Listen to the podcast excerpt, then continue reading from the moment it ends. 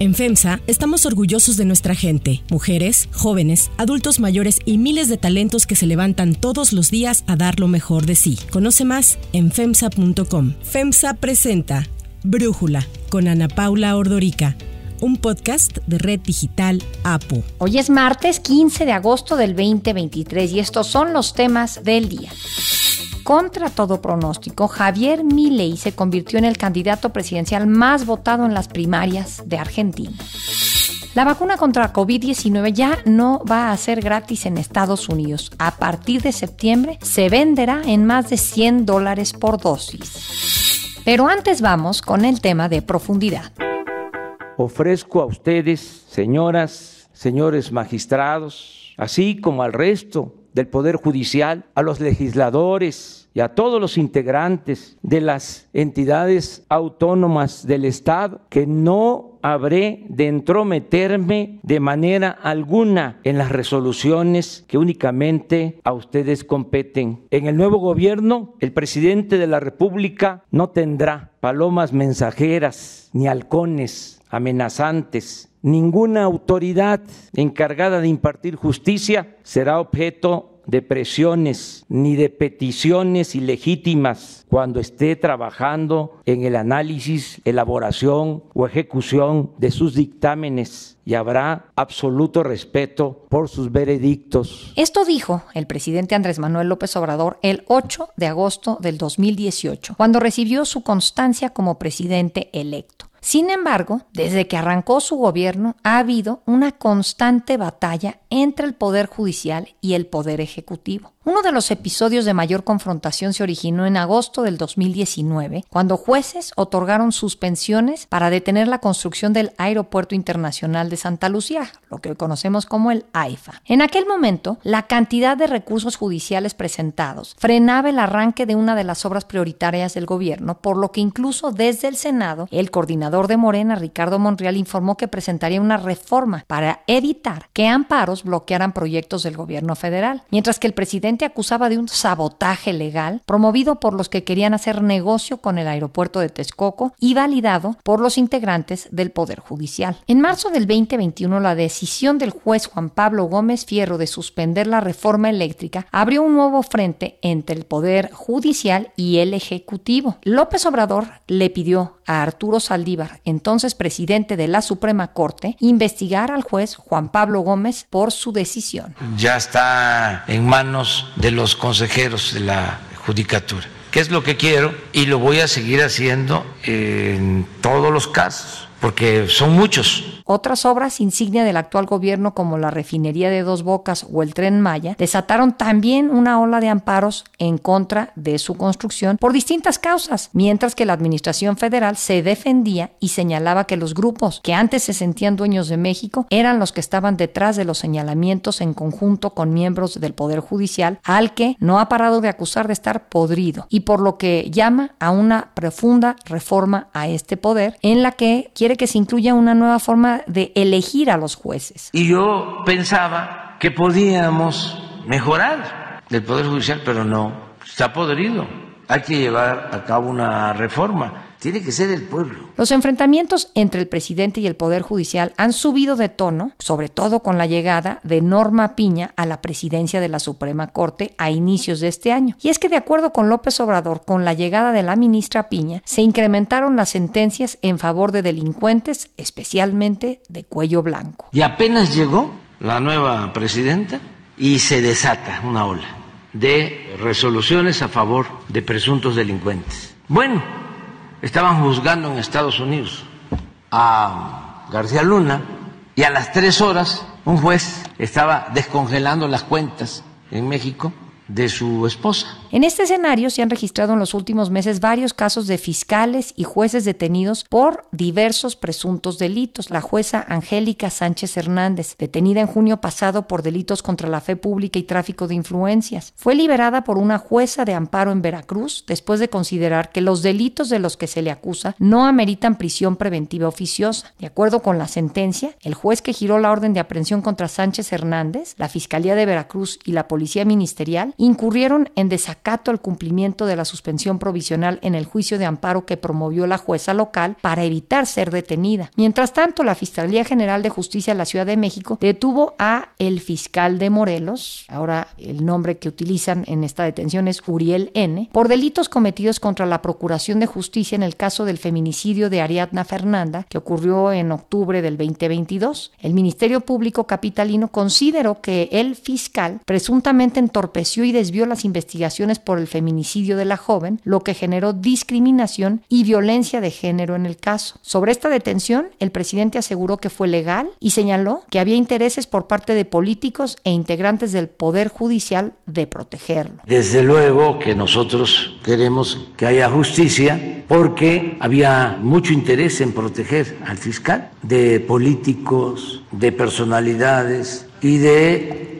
integrantes del Poder Judicial. Muy evidente por haber incurrido el Congreso en graves violaciones al proceso legislativo, el Pleno de la Suprema Corte declaró la invalidez total del llamado Plan B promovido por el presidente Andrés Manuel López Obrador. La Corte determinó que el Congreso incurrió en violaciones graves al proceso legislativo con potencial invalidante del decreto en su conjunto. Esta decisión hizo enojar nuevamente al presidente, por lo que llamó a la activación de su plan C, que incluye que en las próximas elecciones sus simpatizantes voten por los integrantes de su partido para conseguir mayoría absoluta y poder reformar la Constitución para que los integrantes de la Corte sean electos por voto popular. Para poder reformar la Constitución se necesitan 334. Hay que ir por los 334 en la próxima elección para poder llevar a cabo reformas constitucionales. Ese es el plan C, que cuando se vaya a votar se piense en eso. Otro caso relevante es el de la suspensión definitiva que ordena al presidente López Obrador abstenerse de realizar manifestaciones en contra de Xochitl Gálvez, otorgada por Martín Adolfo Santos Pérez, titular del Juzgado Octavo de Distrito en materia administrativa de la Ciudad de México. El juez otorgó esta medida cautelar por tiempo indefinido mientras se resuelve de fondo el amparo que promovió la senadora del PAN contra las declaraciones que realizó en su contra el presidente. Tras esta resolución, López Obrador envió una carta al juez octavo de distrito, Martín Adolfo Santos Pérez, en la que le dijo que tiene malicia efectiva y que ha protegido a delincuentes. El presidente enlistó algunas de las decisiones que ha tomado este juez en su conferencia mañanera. No tengo duda que usted actúa como juez de consigna.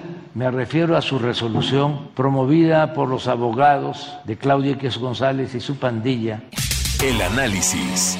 Para profundizar más en este tema, en esta relación entre el Poder Judicial y el Poder Ejecutivo, le agradezco a Javier Martín, investigador del Instituto de Investigaciones Jurídicas de la UNAM, platicar con nosotros. Javier, aquí enumeré una lista larga de enfrentamientos entre uno y otro poder. No es completa, pero es que si no, pues nos llevaríamos mucho tiempo. ¿Cómo has visto que ha evolucionado esta relación a lo largo del sexenio? Pues mira, Ana Paula, creo que la narración que haces de todos estos casos nos muestra varias cosas y quizá la primera y la principal es que desde un inicio de su sexenio López Obrador ha mostrado una abierta hostilidad hacia el Poder Judicial, ¿no? Y eso que quizá en, en un primer momento podía parecer, déjame ponerlo así, algo relativamente normal. ¿Por qué? Porque bueno, en México nunca había gobernado la izquierda partidista, porque nunca, también hay que decirlo, hasta el sexenio de López Obrador jamás la izquierda en el Congreso había tenido la posibilidad, por ejemplo, de incidir en la designación de ministras y de ministros. Y en ese sentido, pues uno puede decir, bueno, es que era un poder relativamente ajeno a esos partidos políticos que, de nueva cuenta, que eran el PRI y el, y el PAN, y que en ese sentido el PRD, Morena, el movimiento obradorista, pues tenía razones como para desconfiar del, Poder Judicial. Bueno, eso que quizá en un inicio podía parecer normal, rápidamente se fue transformando, ¿no? Todos recordaremos que justamente cuando recibe, ¿no? Eh, la constancia de mayoría, el entonces presidente electo López Obrador, él dijo que no iba a tener ni palomas mensajeras ni halcones amenazantes, que iba a respetar al poder judicial, que él no iba a andar presionando, que él iba a ser respetuoso de la separación de poderes. Bueno, López Obrador muy rápidamente demostró que no iba a cumplir absolutamente ninguna de esas promesas y lo que hemos visto en términos generales es, yo te diría, un presidente que no se quiere sujetar a los márgenes que marca la Constitución y que marca la ley. En ese sentido, yo diría, eh, López Obrador es un presidente que cuenta con toda la legitimidad democrática del mundo. ¿Por qué? Porque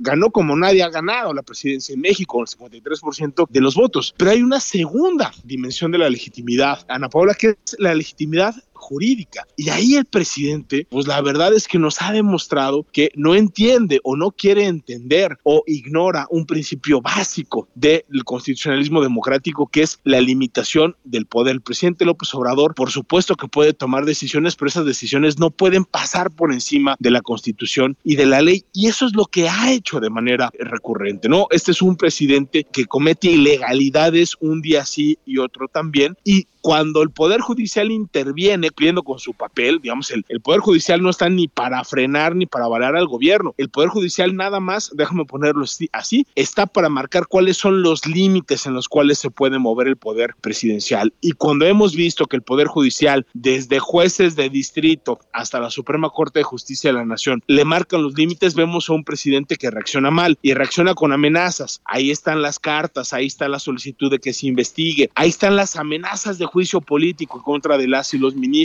Ahí están los intentos de hacer reformas legales o constitucionales para limitar eh, al Poder Judicial. Ahí están las amenazas de los recortes al presupuesto. Yo te diría, yo que en las semanas, en los meses que vienen, lo que vamos a ver, ya en estos días hemos visto pronunciamientos incluso de diputadas y diputados eh, de, Morena. ¿Qué es lo que están diciendo? Pues que le van a recortar dinero al Poder Judicial. Bueno, todas estas, las amenazas de juicio político, de reformas, de desafueros, de, de recortes presupuestales, no son otra cosa, Ana Paula, que amenazas a la independencia judicial. Y yo mucho me temo que esa larga narración que nos acabas de hacer, como bien dices, no es exhaustiva porque podríamos estar aquí horas y horas y horas hablando de las muchas ilegalidades del presidente López Obrador. Y yo mucho me temo, como te decía, que esta es una lista incompleta, no solo hacia atrás, sino hacia adelante, ¿no? Yo creo que viene un cierre de sexenio donde el presidente lo que va a buscar es gobernar por la vía de las leyes inconstitucionales y también de los decretos inconstitucionales o ilegales. Entonces creo que esas tensiones, desgraciadamente, entre el Poder Ejecutivo y el Legislativo y el Judicial, pues se van a incrementar. ¿Por qué? Porque hoy tenemos mayorías políticas que no están dispuestas a aceptar las reglas del juego democrático, porque no aceptan que su poder es limitado y en ese sentido, pues es una pésima noticia para lo que viene, porque vienen cosas importantísimas. Sabemos que estamos en un proceso electoral ya adelantadísimo, vienen las últimas reformas que podrá impulsar, ¿no? Digamos, eh, las mayorías que hoy están en el Congreso viene el cierre de sexenio del presidente eh, López Obrador y yo lo que diría desgraciadamente es que pues vemos un panorama donde las inconstitucionalidades y las ilegalidades creo que por desgracia se van a volver todavía más recurrentes Ana Paula. Sí, creo que hay varias dimensiones en este conflicto judicial y digo, una parte es esto que mencionas en donde parece que el presidente no entiende que son poderes que tienen pesos y contrapesos, ¿no? Esa parte me da la impresión de que el presidente no simplemente no la entiende y por eso pues su dicho tan emblemático de que no me vengan con que la ley es la ley, ¿no? Pero por otro lado, hay algo que creo que resuena mucho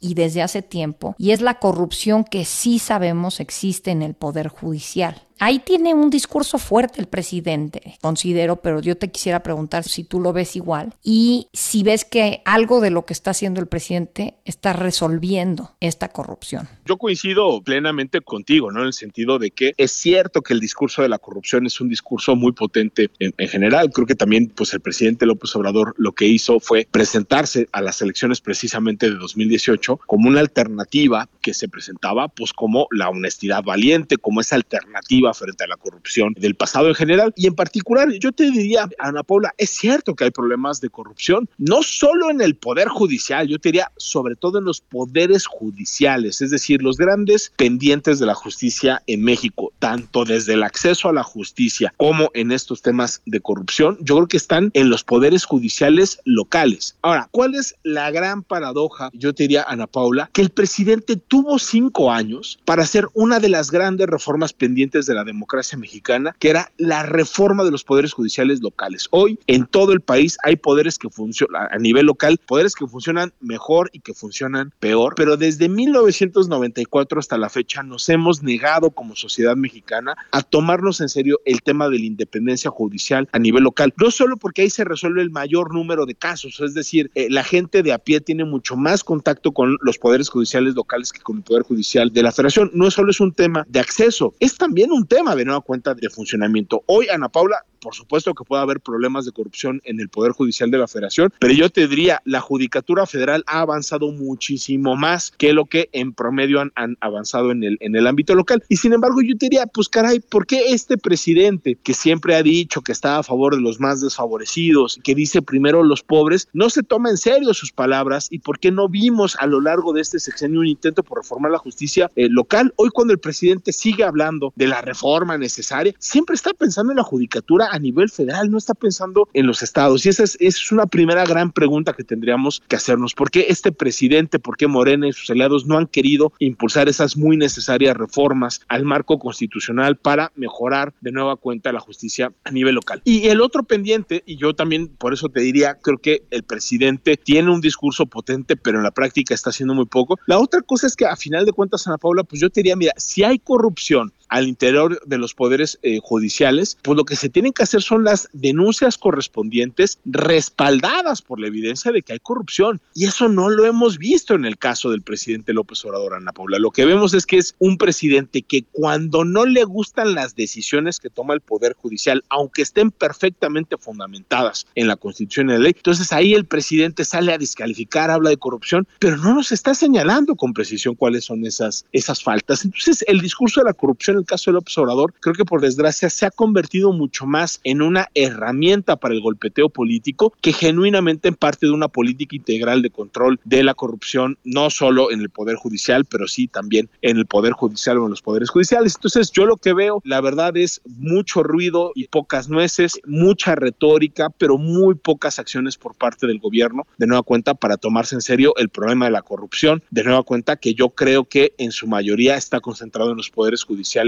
locales. Y vaya que los poderes judiciales locales han estado históricamente olvidados, pero sobre todo en este sexenio, creo que esa ausencia se nota todavía más, pues por ese contraste entre la retórica del presidente, no cuenta, y esa realidad que está ahí, que el presidente ha modificado muy poco en el ámbito de los poderes judiciales. Ahora, Javier, hablando de esto, cuando recuerdas pues la amenaza que ha hecho Ignacio Mier en la Cámara de Diputados de que viene un recorte al presupuesto del Poder Judicial, dice, hay partidas que son absurdas, como por ejemplo tantos miles de pesos o millones de pesos para reparación de las casas, de los domicilios particulares de los ministros, algo de lo que decía él, ¿no? Pues también tienen razón que por qué con los impuestos de los mexicanos tenemos que repararle sus casas a los ministros de la Corte. Entonces, me da la impresión de que sí ha habido abusos, no se han atendido ni en el pasado ni actualmente, pero lo que sí se puede ahorita es golpear al Poder Judicial con esas pequeñas, porque considero que son pequeñas, debilidades que hay, ¿no crees? Yo te voy a ser muy sincero, yo no sé si en efecto existe, como se dijo, una partida para reparar, déjame ponerlo así, los domicilios privados de los ministros o de las ministras. Si existieran, a Paula, yo te diría, a mí me parece que es una partida no justificada,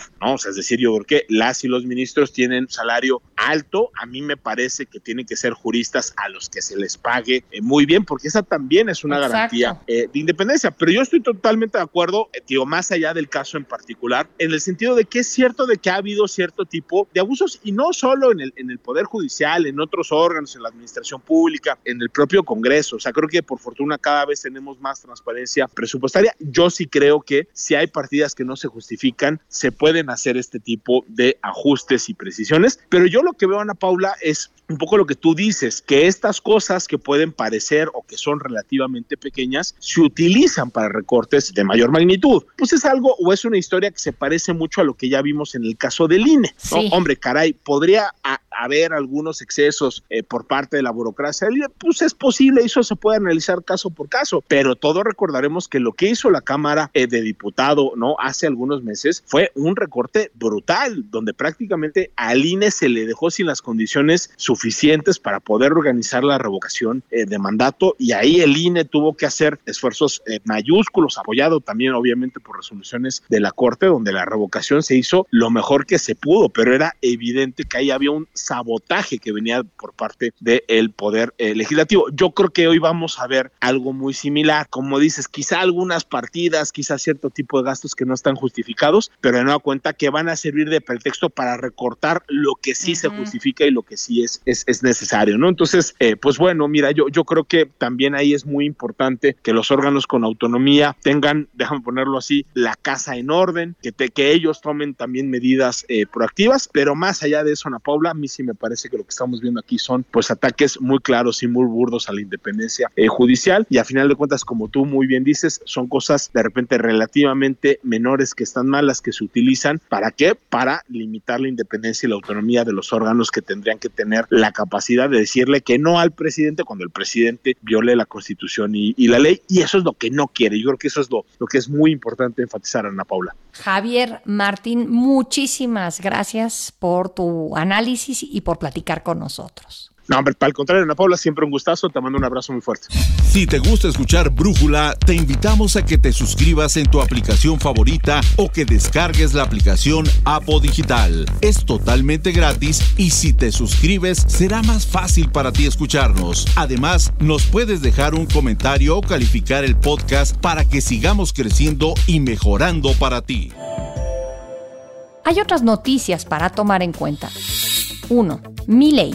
Javier Milei sorprendió el fin de semana al convertirse en el candidato presidencial más votado de las primarias celebradas en Argentina que definen a los candidatos que se presentarán en la elección general de octubre próximo. El loco Milley, como se le conoce a la hora diputado ultraderechista, obtuvo el apoyo de un 30% del padrón electoral, lo que lo convirtió en la mayor sorpresa de las primarias. Milley derrotó al opositor Juntos por el Cambio de centro derecha y al oficialista Unión por la Patria, que tiene como candidato al ministro de Economía Sergio Massa, que lograron 28 y 27% respectivamente. Y es que Argentina enfrenta una inflación del 116% y una pobreza del 40%. Por ello, Milei ha adelantado que de llegar a la Casa Rosada podría terminar con el peso argentino y dolarizar la economía, así como desaparecer al Banco Central. Hemos logrado construir esta alternativa competitiva que no solo dará fin al quiserismo, sino que además dará fin a la casta política parasitaria, chorra e inútil que une este país. Estamos en condiciones de ganarle a la casta en la primera vuelta. El triunfo de Milei generó ayer un lunes negro en Argentina. Además de la volatilidad en los mercados, el gobierno optó por devaluar la moneda, elevando la cotización oficial del dólar en un 22% a 365.50 pesos por peso argentino. El billete de más valor en Argentina es el de 2 mil pesos, que equivale a 5.5 dólares oficialmente. Pero en el mercado negro, en las calles, en donde cambian los billetes, los conocidos como arbolitos, no te daban más de 3 dólares por ese billete el día de ayer. 2. Vacunas COVID. De acuerdo con Eric Topol, científico estadounidense, la vacuna contra COVID-19 en Estados Unidos dejará de ser gratis en septiembre. El médico reveló que los fabricantes de vacunas planean vender en más de 100 dólares la dosis de los nuevos refuerzos cuando estén disponibles, lo cual podría suceder tan pronto como el mes próximo. Recordó que el gobierno de Estados Unidos pagó 25 dólares por dosis y subsidió a las farmacéuticas con miles de millones de dólares para que las vacunas se administraran sin costo. A finales del año pasado, Pfizer ya había señalado que cuando los contratos gubernamentales llegaran a su fin, cada vacuna se vendería a un precio de entre 110 y 130 dólares, lo que coincidiría con lo informado por Topol. Para Brújula, Francisco Moreno, médico internista e infectólogo, Premio Nacional de Salud 2020, nos habla sobre este cambio y los efectos que tendrá en el acceso a las vacunas. El virus de la COVID-19 no se ha ido ni se irá. Y como es esperado, hemos tenido un repunte en casos que pueden ocurrir a través del año, periodos en donde va a haber un poquito más de contagios, va a haber personas que tengan síntomas y desafortunadamente mientras más contagios haya, más posibilidades existen de que alguna persona llegue al hospital. Y por otro lado, la ciencia está tratando de desarrollar pues, la manera de estar lo mejor protegidos posibles. Y para eso se creó una nueva vacuna que se va a empezar a aplicar en unas cuantas semanas en los Estados Unidos con base a la subvariante XBB que fue la que circulaba hasta antes de la aparición de esta nueva subvariante EG 5.1. Esto tiene dos implicaciones. Uno, parece que seguimos un poquito atrás de lo que va ocurriendo con el virus, es decir, no hemos logrado alcanzar a que estemos recibiendo la vacuna del virus que está circulando en ese momento. Y lo segundo, pues ha sido una cuestión un poco más de reclamo hacia la industria farmacéutica, que si bien han sido fabulosos en el desarrollo de estos nuevos biológicos, se ha comentado de que el costo de estas vacunas será de alrededor de 100 dólares, lo cual llama mucho la atención porque pues estamos en un periodo en donde esperaríamos que con todos los beneficios que ha recibido, sobre todo la compañía Pfizer, ellos pudieran bajar un poco los precios para también así ayudar a que más personas en el mundo puedan vacunarse. Esta es la competencia entre la ciencia, la tecnología, el virus y desafortunadamente la avaricia del ser humano. Para cerrar el episodio de hoy los dejo con música de Guns N' Roses.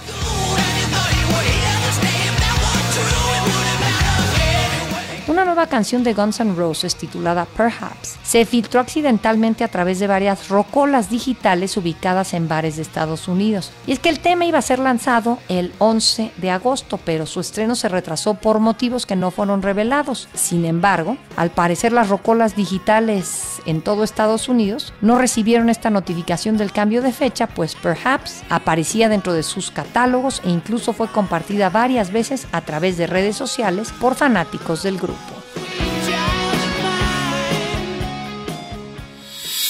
Yo soy Ana Paula Ordorica. Brújula es una producción de Red Digital APO. En la redacción, Ariadna Villalobos. En la coordinación y redacción, Christopher Chimal. Y en la edición, Cristian Soriano. Los esperamos mañana con la información más importante del día. Oxo, Farmacias ISA, Cruz Verde, Oxo Gas, Coca-Cola FEMSA, Invera, Torrey y PTM son algunas de las muchas empresas que crean más de 245 mil empleos tan solo en México y generan valor como parte de FEMSA. FEMSA presentó Brújula con Ana Paula Ordorica, un podcast de Red Digital APO.